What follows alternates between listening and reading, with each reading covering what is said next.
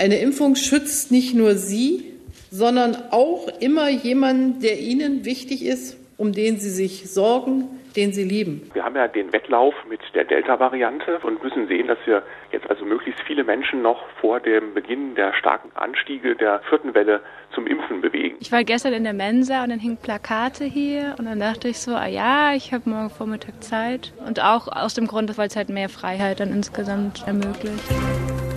News Junkies. Was du heute wissen musst. Ein Info-Radio-Podcast.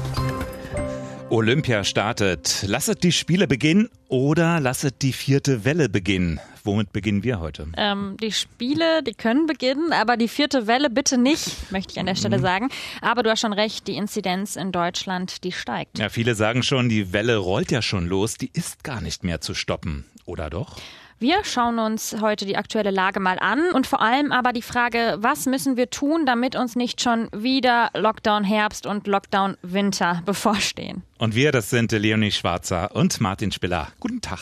Hi. Die Infektionszahlen steigen seit einigen Tagen wieder und zwar mit einer deutlichen und, äh, wie ich finde, auch besorgniserregenden Dynamik.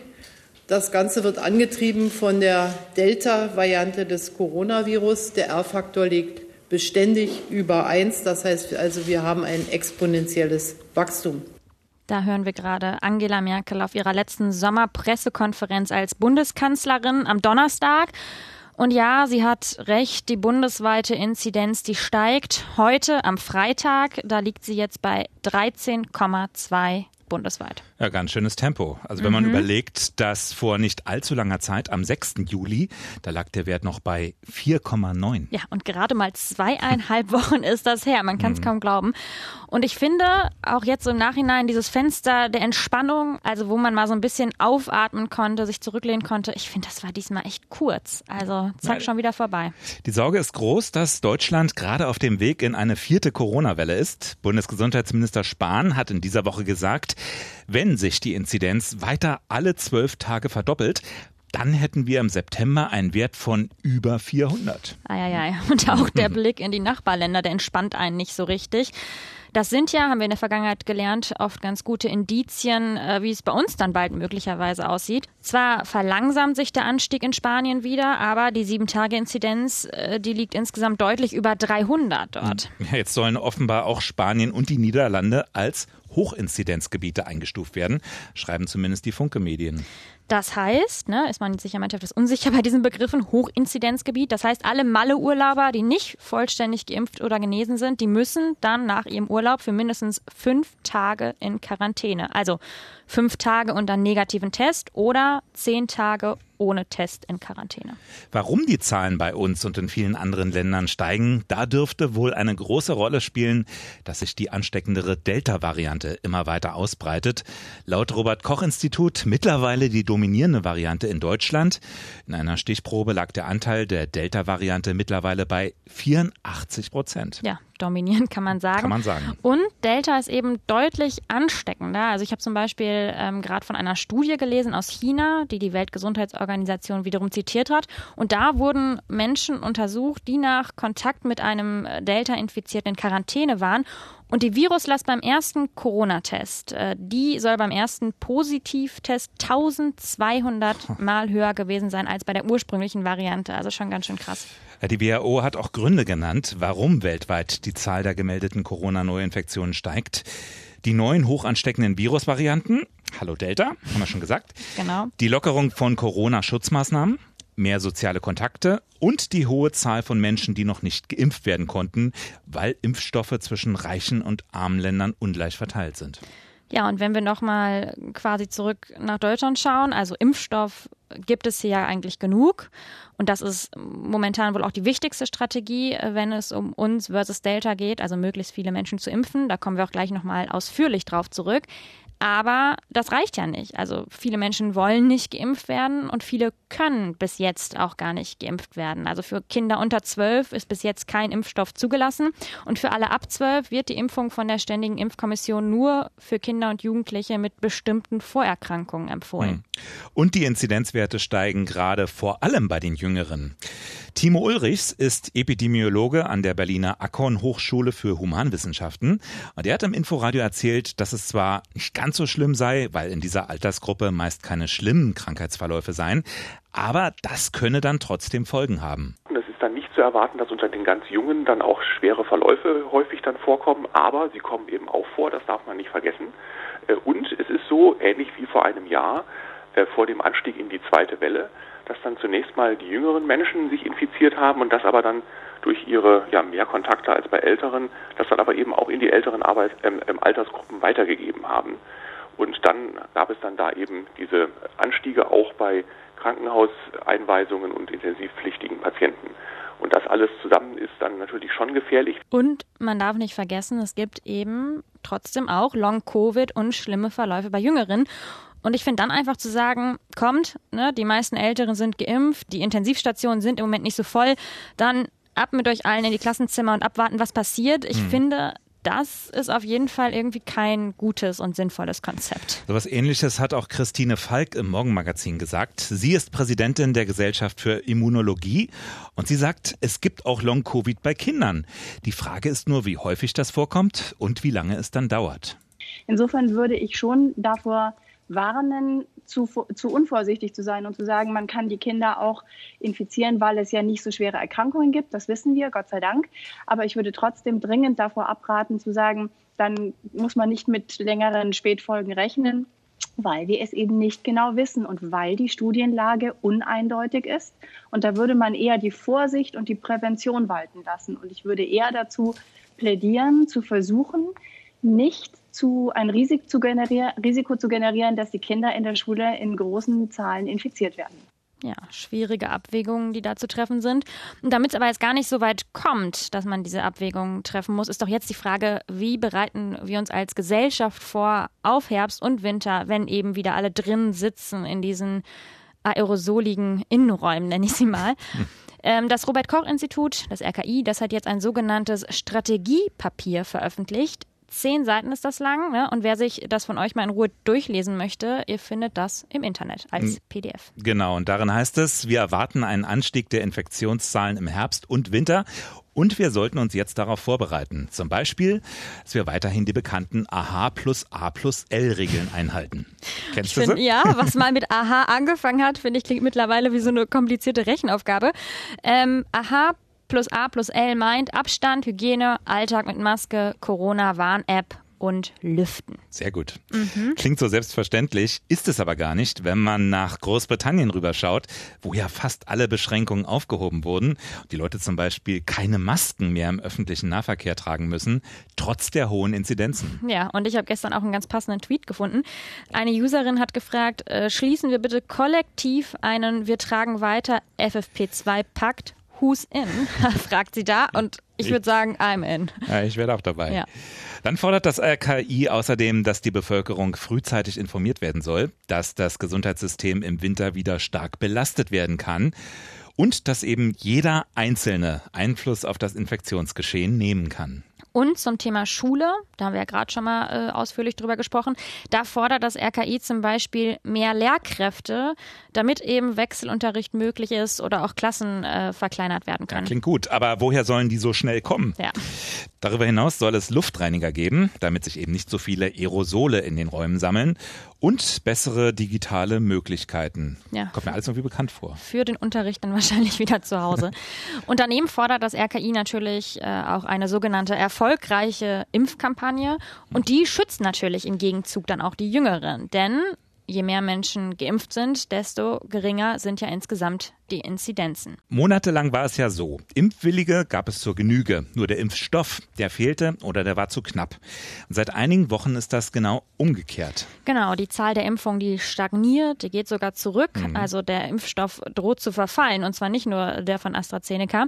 Dabei sind erst knapp 48 Prozent der Bevölkerung vollständig geimpft und deshalb hat auch die Bundeskanzlerin Angela Merkel noch einmal eindringlich appelliert, sich bitte schön impfen zu lassen. Eine Impfung schützt nicht nur Sie, sondern auch immer jemanden, der Ihnen wichtig ist, um den Sie sich sorgen, dem Sie verbunden sind, den Sie lieben.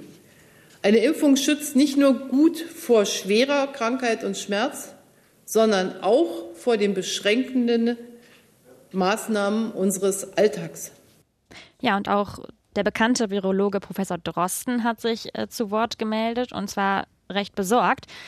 Wir kommen nicht schnell genug voran. Also viele Menschen wähnen sich angesichts einer niedrigen Inzidenz in Deutschland in einem falschen Sicherheitsgefühl. Hm. Es wird ja auch durch viele Entscheidungen so ein bisschen mit vermittelt. Die Signale stehen alle auf Öffnung, Lockerung. Jetzt müssen die Menschen aber abermals dazu gebracht werden, doch vorsichtiger zu sein. Die Frage, was kann man konkret tun? Wie will man zum Beispiel jetzt die Menschen zum Impfen bewegen? Ja, eine Idee ist natürlich eine Werbung machen für ja, Impfungen, also irgendwie Anreize schaffen. Ja, wie wäre es mit kleinen Geschenken? Setz dich hin, nimm dir einen Keks, tut nicht weh, ein kleiner Pieks, Stück Kuchen. Eigentlich ganz gute Idee und etwas ähnliches hat Berlins SPD-Vorsitzende Franziska Giffer ja auch schon vorgeschlagen. Und zwar äh, Kulturtickets oder auch Gutscheine für eine Schifffahrt auf der Spree für die, die sich impfen lassen. Ganz nett. Werden sich aber die freuen, die sich schon freiwillig haben impfen lassen, ja. ohne Geschenke.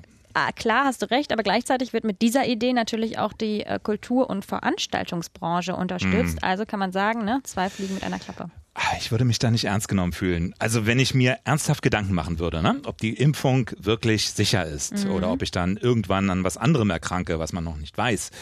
Wenn ich also wirklich Bedenken habe gegen diese neuen Impfstoffe, da sage ich doch nicht, okay, wenn ich dafür kostenlos ins Schlossparktheater darf, dann nehme ich das Vermeintliche in Kauf. Ja, ich glaube, du hast recht, aber ich glaube, es sollen vor allem äh, die damit erreicht werden, die bisher einfach ne, zu faul, zu bequem waren, äh, sich um hm. einen Termin zu kümmern und die sich jetzt denken, ach schön, hm. jetzt noch so ein Kulturticket, na dann lohnt sich der Weg aber ins Impfzentrum. Ja, ich glaube, so ist so ein bisschen der Gedanke. Dann doch lieber gleich so wie in den USA. Ne? Die haben ja die gleichen Zahlen, Impfquote stagniert, liegt jetzt kaum noch vor der in Deutschland, aber da gibt es noch ganz andere Lockmittel. Verlosung von Millionengewinnen über Kreuzfahrten, Einkaufsgutscheine, Donuts, Pizza, Baseball, Eintrittskarten. Und Joints, habe ich gelesen. Äh, Joints? Ja. Ähm, in Manhattan ein gratis Joint für Geimpfte und damit haben Aktivisten tatsächlich die Freigabe von Cannabis als Genussmittel gefeiert. Hm. Witzig irgendwie. Es gibt aber auch Sinnvolleres. Das Angebot einer kostenlosen Kinderbetreuung etwa während der Impfung oder den Nebenwirkungen danach hat Joe Biden angekündigt. Oder eben spontane Impfaktionen. Also zum Beispiel können mhm. sich äh, Touristen äh, direkt vor einigen Sehenswürdigkeiten impfen lassen, direkt vor Ort, ganz einfach ohne Bürokratie. Ähnliches wird bei uns ja inzwischen auch versucht. Niedrigschwellige Angebote, wie es immer so schön heißt, mit dem Impfen zu den Menschen kommen. Auch das richtet sich an die bequemen Menschen. Mhm. Und da denken wir an die große Impfaktion auf dem IKEA-Parkplatz hier in Berlin genau. oder am Donnerstag äh, vor der Uni Potsdam. Und die beiden Studierenden, Luise und Alexander, die haben das Angebot genutzt. Ich war gestern in der Mensa und dann hingen Plakate hier und dann dachte ich so, ah ja, ich habe morgen Vormittag Zeit.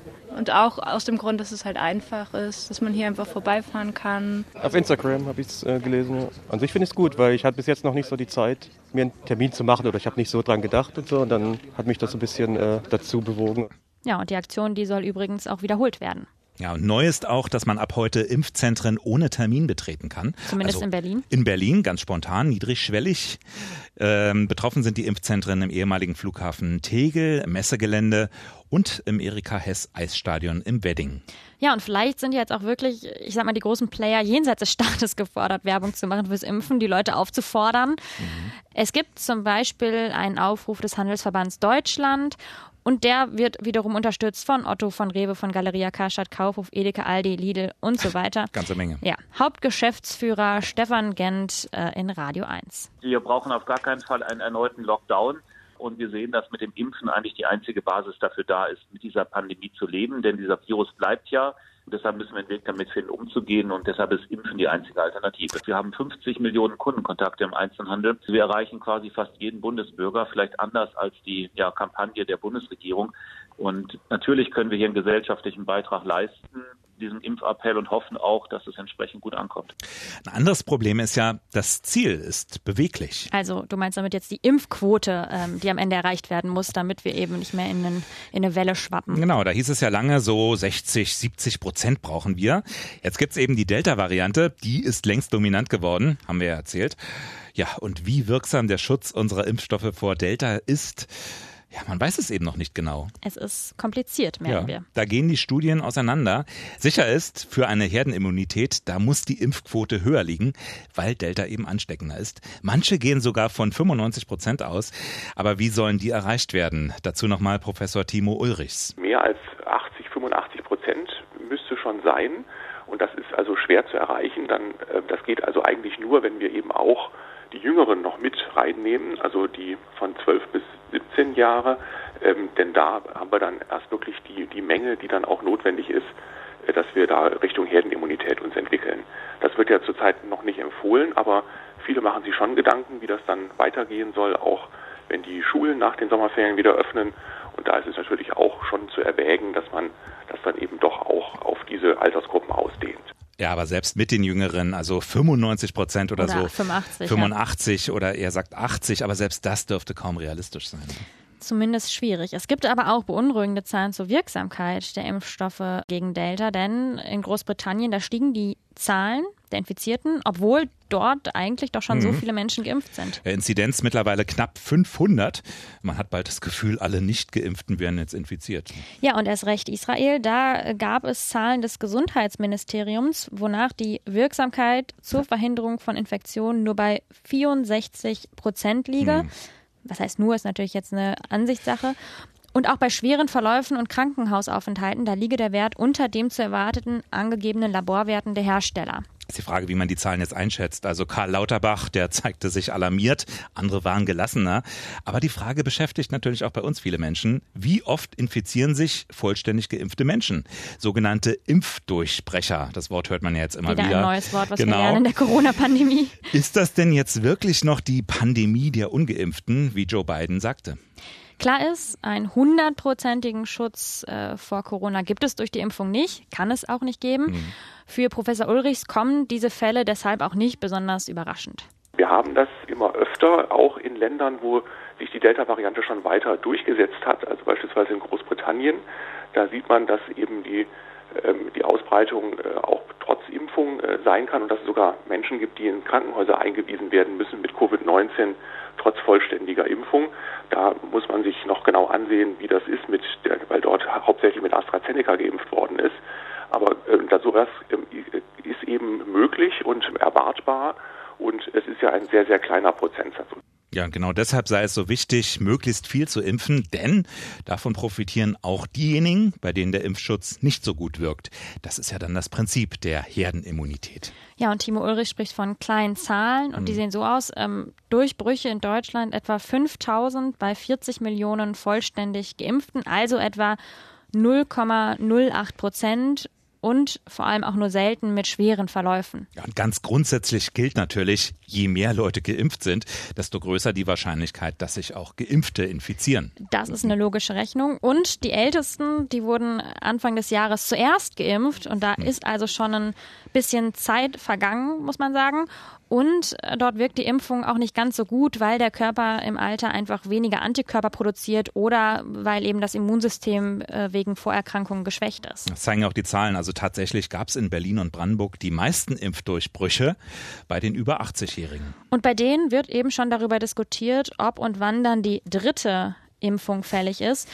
Die Impfhersteller sagen vorsichtig ja und ähm, entwickeln jetzt auch schon mal sogenannte Booster-Impfstoffe als Auffrischung, aber dann eben möglicherweise auch abgestimmt auf Virusvarianten. Jetzt die Diskussion um die Wirksamkeit bei Delta und dann ist man schnell so ein bisschen beruhigt, weil es heißt, ja, wirkt nicht mehr ganz so gut, reicht aber aus. Aber dann kommt die nächste Variante und das Risiko steigt. Irgendwann wirken dann die existierenden Stoffe wohl wirklich nicht mehr. Ja, und damit ist auch nicht Schluss. Ich weiß nicht, äh, hast du auch schon von Lambda gehört? Klar. Genau, das ist die Variante. Made die, in Südamerika. Genau, die zuerst in Südamerika entdeckt wurde, äh, dann vor wenigen Wochen in Spanien. Und auch da starteten, da ging natürlich die Befürchtung los, reichen und schützen die Impfstoffe. Mhm. Jetzt scheint sich Lambda doch nicht so schnell zu verbreiten bei uns wie Delta, wird vielleicht nie zur dominierenden Variante. Aber das Grundproblem bleibt, denn je höher die Infektionszahlen sind und damit die Verbreitung des Virus, desto mehr Möglichkeiten gibt es natürlich auch zur Mutation. Könnte sich schon was zusammenbrauen in Großbritannien bei den Zahlen. Inzidenz 500. Es bleibt ein Wettrennen gegen die Zeit. Impfen, Mutation entdecken, Impfstoff anpassen, wieder impfen. Die Olympischen Spiele 2020, ja wirklich, in Tokio sind eröffnet, in ihrer Blase und natürlich ohne Zuschauer. IOC-Präsident Thomas Bach wollte es. Die Japanerinnen und Japaner eher nicht, kann man sagen. äh, die gingen ja in den mhm. vergangenen Wochen immer wieder auf die Straße gegen die Spiele. Und man muss sagen, Demos in Japan, das ist eigentlich eher untypisch. Ja, aber nun waren eben die Corona-Zahlen hoch wie lange nicht mehr. Nicht vergleichbar mit Großbritannien, aber hoch genug, dass die Menschen sich Sorgen machen. Zuschauer und Zuschauerinnen sind nicht zugelassen, du hast es gerade schon erwähnt, mhm. aber die Sportler und Sportlerinnen, die sollen sich trotzdem wie von Fans umgeben fühlen. So haben es die Organisatoren genannt. Und zwar soll mit einem Soundsystem Zuschauerreaktionen der Sommerspiele aus Rio 2016 abgespielt werden. Und zwar jeweils aus den Wettbewerben in den jeweiligen Sportarten. Also schon aufeinander hm. abgestimmt. Ne? Mit brasilianischen Zwischenrufen oder so. Keine Ahnung. Typisch Japan irgendwie. Meinst du, dass dann auch die Buhrufe rausgefiltert werden? Ich hoffe nicht. Ich hoffe nur der Jubel, sonst ist ja schon ein bisschen so ein Downer. Aber ob das dann immer passt zu dem, was mhm. gerade passiert, habe ich mich gefragt. Also wenn Applaus kommt und jemand aber gerade irgendwie beim Hochsprung die Natte umgeworfen hat, ich frage mich, vielleicht ist der so ein Live-Mischer, der sitzt Stimmt. da so und dann äh, spielt er immer gerade den passenden Sound ein, der, der, der gerade gut passt. So, jetzt mal kurz ein Applaus, jetzt mal eben so ein Oh, jetzt mal ein Klatschen. naja, guckst du dir die Spiele an? Darf ich ja nicht. Wieso nicht? nee, im Fernsehen schon, klar. Nein, äh, mache ich nicht. Hätte ich aber auch sonst nicht gemacht. Also Eröffnungsfeier, Abschlussfeier und das reicht dann für Olympia bei mir immer. Mhm. Und du? Ja, ich, bei mir so ähnlich. Vielleicht schalte ich mal rein, aber ich war auch früher keine Olympia-Zuschauerin, muss ich sagen. Und Dito. ich, ich würde es mir vor allem jetzt mal anschauen, um die Atmosphäre mal so mitzubekommen und dann eben auch zu schauen, wie das funktioniert mit diesem brasilianischen Reinrufern. Genau. Und ihr schaltet hoffentlich auch nächste Woche Freitag wieder bei uns ein. Also wenn man das bei einem Podcast so sagen kann. Mhm. Denn dann gibt es wieder eine neue Folge News Junkies. Und schon mal vorgemerkt, ab dem 9. August gibt es uns dann auch wieder jeden Tag von Montag bis Freitag wie gewohnt. Jetzt erstmal ein schönes Wochenende. Kritik, Lob wie immer an newsjunkies.inforadio.de. Abonniert uns gerne und bewertet uns mit vielen Sternen. Darüber freuen wir uns. Tschüss. Ciao. News Junkies. Was du heute wissen musst. Ein Podcast von Inforadio. Wir lieben das Warum.